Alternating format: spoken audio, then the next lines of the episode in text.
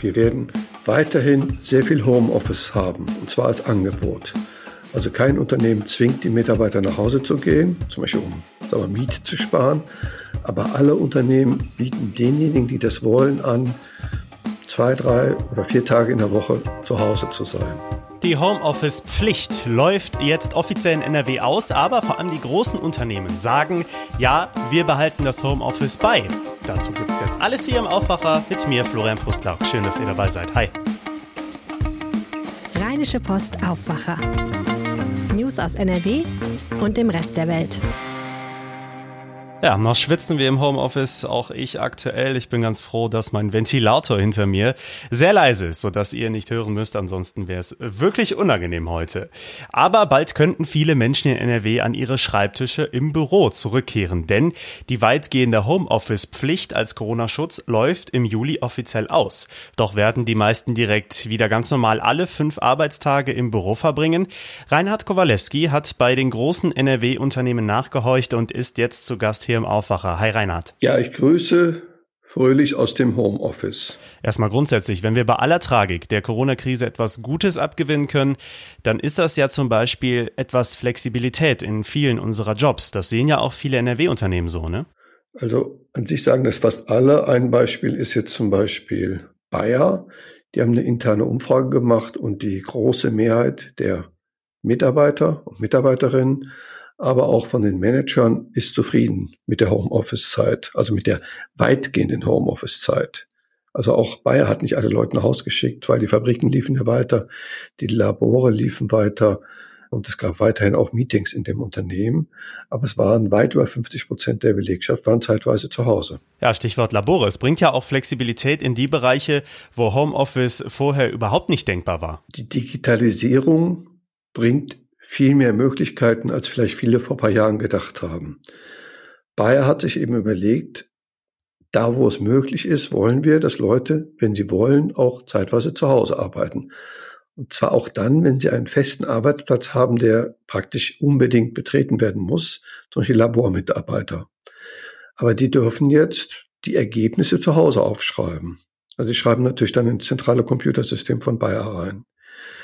Die Handwerkskammer, mit denen habe ich geredet, die haben gesagt, dass viele Handwerker an sich auch so eine Art mobiles Arbeiten haben. Also die, die haben ihren Laptop mit, die haben ihr Smartphone mit, die haben ja den Tablet-Computer mit und die machen dann viele Sachen unterwegs. Das heißt, die sparen sich die Zeit, um für jede, sag mal, Papierarbeit, so war es ja früher, in die Firma zu fahren. Je nachdem sitzen die auch mal kurz im Café, schreiben einen Auftrag, schicken das per E-Mail weg die Mobilfunknetze werden ja auch immer besser. Das heißt, die Leute werden flexibler. So, inwiefern ist denn Homeoffice unsere Zukunft? Also du hast ja unter anderem mit der Düsseldorfer Versicherung Ergo gesprochen, dem Chemiekonzern Evonik aus Essen und mit der Deutschen Post in Bonn. Was zeigt sich da für ein Bild? Wir werden weiterhin sehr viel Homeoffice haben, und zwar als Angebot. Also kein Unternehmen zwingt die Mitarbeiter nach Hause zu gehen, zum Beispiel um sagen wir, Miete zu sparen. Aber alle Unternehmen bieten denjenigen, die das wollen, an, zwei, drei oder vier Tage in der Woche zu Hause zu sein. Also die IHK Düsseldorf sagt, die Unternehmen machen das auch, um ihre Leute zu halten. Wir haben ja eine Zeit, es gibt Fachkräftemangel, es gibt Mangel an guten Leuten. Das heißt, die Unternehmen sind darauf angewiesen, die jungen, die guten Leute, die jungen Leute zu halten, indem sie denen gewisse Freiheiten geben. Und das bedeutet, dass sie denen auch erlauben, wenn sie es wollen, ein, zwei oder drei Tage in der Woche unterwegs zu arbeiten. Das klingt erstmal sehr gut, aber jetzt müssen diese Regelungen ja auch irgendwie festgehalten werden. Wie wird das gemacht? Die Unternehmen, glaube ich, versuchen das möglichst flexibel zu handhaben. Also wogegen die Betriebsräte wollen natürlich gerne feste Regeln. Also es war ganz interessant, dass Ergo, die Versicherung, wollte mir nicht sagen, welche genaue Regel sie jetzt planen. Also sie wollen das irgendwie vorher erst mit dem Betriebsrat vereinbaren, bevor das in der Rheinischen Post steht. Also bei uns in der Zeitung oder im Internet. Das heißt, das ist für die Firmen ein schwieriges Thema. Sie wollen an sich, dass immer die Abteilung selbst entscheidet, wann muss wer da sein. Und die Betriebsräte wollen eher feste Regeln. Was mir auch wichtig ist und was ich auch für sinnvoll hielte, wenn durchgesetzt wird, dass die Leute nicht abends ihre E-Mails noch beantworten müssen. Die Telekom hat so eine Regel. Also das Risiko an diesem Homeoffice zu Hause ist, dass die Leute, sagen wir, grenzenlos arbeiten. Ja gut, es ist wirklich schwer, muss ich auch zugeben. Also abends mal noch eine Mail zu checken oder was nachzuschauen, was die Arbeit betrifft, passiert leicht im Homeoffice. Über solche Nachteile hast du auch mit einer Kölner Psychologin gesprochen. Was rät sie denn den Arbeitnehmerinnen und Arbeitnehmern? Ja, die Frau Arnold sagt, die arbeitet bei der Beratungsfirma Evolog, die sagt, sie rät den Leuten davon ab, zu viel im Homeoffice zu sein weil die wichtigsten Entscheidungen werden dann doch auf dem Flur getroffen. Und auch derjenige, der befördert wird, das ist derjenige, der sich mit dem Chef auch gelegentlich mal beim Kaffee unterhalten hat. Das heißt, die Überlegung, ich bleibe mal schön zu Hause, habe ein schönes Privatleben, muss nicht so viel im Auto sitzen, das ist auch ein zweischneidiges Schwert. Also das kann auch Frauen negativ treffen. Also wir haben ja schon jetzt das Problem, dass Frauen oft weniger befördert werden als Männer. Das liegt oft daran, dass sie in, in bestimmten Seilschaften nicht drin sind. Und wenn jetzt Frauen, zum Beispiel auch weil die Kinder zu Hause sind, sehr viel zu Hause sind, dann kann das am Ende diesen Trend, sagen wir, weiter unterstützen, dass sie etwas benachteiligt sind im Berufsleben. Also kurzes Fazit, die Homeoffice-Pflicht läuft offiziell in diesen Tagen aus, aber nach deiner Umfrage bei großen NRW-Unternehmen zeigt sich, Homeoffice bleibt. Ich glaube, dass alle großen Unternehmen von NRW den Leuten im Büro anbieten werden, ein, zwei oder drei Tage in der Woche zu Hause zu arbeiten. Ja, das steht praktisch fest. Weil wenn sie es nicht machen, haben sie zu viele Kündigungen von guten Leuten. Wirtschaftsredakteur Reinhard Kowalewski hatte die Infos. Vielen Dank. Alle Infos dazu findet ihr auch bei uns in den Shownotes. Da habe ich nochmal einen Link für euch reingestellt. Ja, und solche tragischen Meldungen gehören leider auch dazu, wenn es bei uns in NRW Hochsommer wird. Badeunfälle werden immer wieder gemeldet. Aktuell natürlich besonders prominent das Beispiel aus Duisburg, wo drei Mädchen im Rhein schwimmen waren. Ein Mädchen wurde inzwischen tot aufgefunden. Nach zwei Mädchen wird noch gesucht, aber da schwinden die Hoffnungen. Die Wahrscheinlichkeit, dass sie überlebt haben, geht G0, sagt die Polizei. Stand Donnerstagabend. Die aktuellsten Entwicklungen dazu findet ihr auch jederzeit jederzeit auf RP Online. Ja, das lässt sich nur leider nicht komplett verhindern, denn na klar, wenn es so krasse Temperaturen gibt, dann suchen die Menschen Abkühlung und wer für gewöhnlich keinen Pool im Garten hat, der fährt dann irgendwo ans Wasser und da ist auch gut was los. Claudia Hauser und Christian Schwertfeger aus unserem NRW-Reporter-Team haben sich an den Badeseen der Region mal umgeschaut und mit Christian spreche ich jetzt hier im Aufwacher. Hi. Ja, hi, grüß dich. Über 35 Grad stellenweise in NRW, na klar, da sind viele Menschen auch wieder an den Gewässern hier gewesen. Ne? Ja, das kannst du laut sagen. Also wir waren mit mehreren Kollegen unterwegs am Rhein und haben uns mal angeschaut, wie voll es wirklich ist. Ich war beispielsweise in Düsseldorf am äh, sogenannten Paradiesstrand ungefähr zur Mittagszeit. Es war schon äh, gut was los. Es war jetzt aber nicht so, dass es überfüllt war. Da waren äh, viele Leute auch, die ihre Mittagspause dort verbracht haben. Und die Kollegen, die woanders waren, berichten von ähnlichen Situationen. Ja, jetzt gibt's ja einerseits Strandbäder, wo sicher im See geschwommen werden kann, aber immer wieder gehen Menschen auch in den Flüssen schwimmen. Jetzt aktuell das schlimme Beispiel vom Rhein. Häufen sich diese Meldungen in letzter Zeit? Also ich weiß jetzt nicht, ob jetzt mehr passiert als in den vergangenen Jahren. Ähm, es ist jetzt auch äh, wahrscheinlich Auftakt dieser traurigen Statistik. Die Badesaison geht jetzt los, das Wetter ist warm.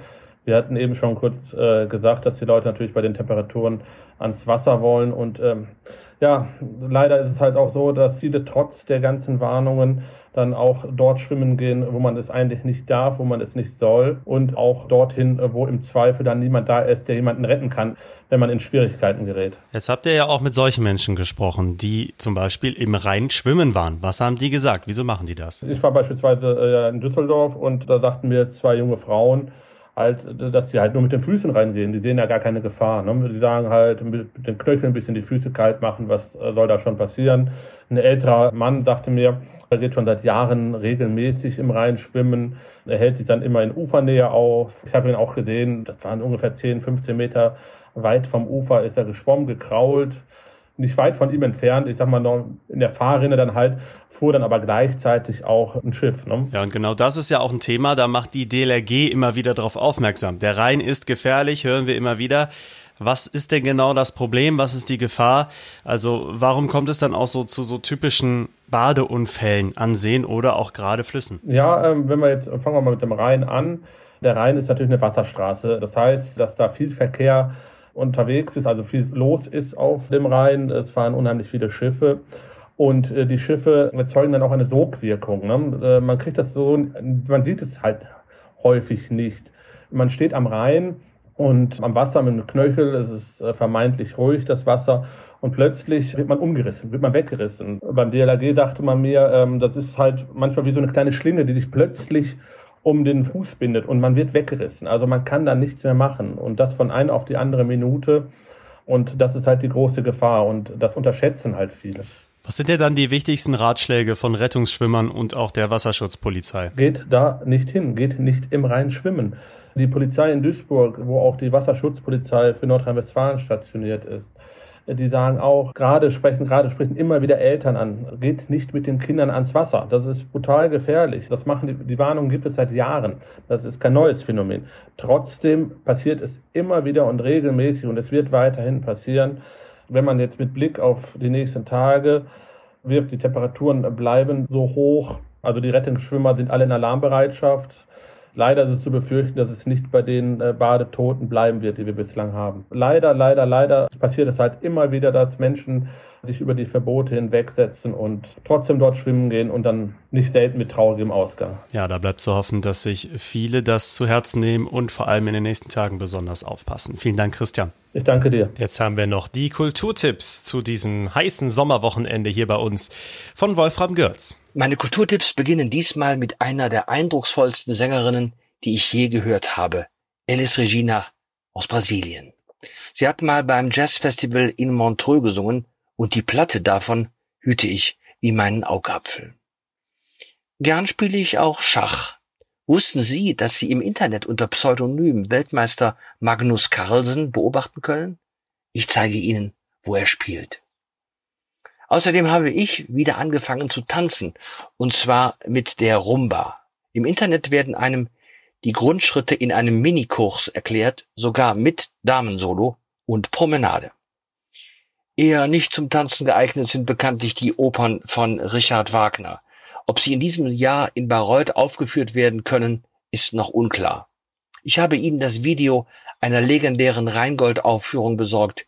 Die ist bei diesem Wetter draußen perfekt zur Abkühlung. Vielen Dank, Wolfram. Alle Tipps unserer Kulturredaktion findet ihr auch verlinkt in den Shownotes. Diese Themen könnt ihr heute auch noch verfolgen. Nach den tödlichen Schüssen in Espelkamp an der Grenze zu Niedersachsen wurde am Abend ein Verdächtiger festgenommen. Am frühen Mittag wurden gestern zwei Menschen erschossen, ein Mann und eine Frau. Den ganzen Tag über lief die Großfahndung in NRW. Der Verdächtige wurde am Ende in einem benachbarten Ort in Niedersachsen festgenommen. Zu den Hintergründen wird noch ermittelt. Nach längerer Corona-Pause geht Fridays for Future heute wieder auf die Straßen in NRW. Die Klimabewegung demonstriert unter anderem in Köln, Duisburg und Düsseldorf. In Kleve startet heute ein sehr ungewöhnlicher Prozess. Es geht um den selbsternannten Propheten, der eine sektenartige Gemeinschaft in einem ehemaligen Kloster angeführt haben soll. Dem Niederländer wird vorgeworfen, innerhalb dieser Gemeinschaft eine Jugendliche missbraucht und eingesperrt zu haben. Schafe als Rasenmäher. Dieses wirklich ernst gemeinte Pilotprojekt wird heute an der A40 in Dortmund vorgestellt. Rund 20 Schafe sollen dafür sorgen, dass das Gras an Entwässerungsanlagen neben der Autobahn kurz bleibt. Bei einem Erfolg könnte das Projekt ausgeweitet werden. Das Sommerwetter bleibt auch heute richtig knallig mit viel Sonne bei über 30 Grad. Ab dem späten Nachmittag und Abend sind dann überall Hitzegewitter möglich. Die entwickeln sich ja immer sehr kurzfristig und lassen sich kaum vorhersagen. Dann könnten auch Regen- und Hagelschauer dabei sein. Das Wochenende bleibt dann sehr sommerlich und auch heiß. Das war der Aufwacher für Freitag, den 18. Juni. Ich hoffe, es hat euch gefallen. Ihr erreicht uns jederzeit per Mail an aufwacher.rp-online.de. Jetzt wünsche ich euch erstmal ein schönes, angenehmes und hoffentlich entspanntes Wochenende. Ich bin Florian Pustlauk. Macht's gut. Mehr Nachrichten aus NRW gibt's jederzeit auf RP Online. rp-online.de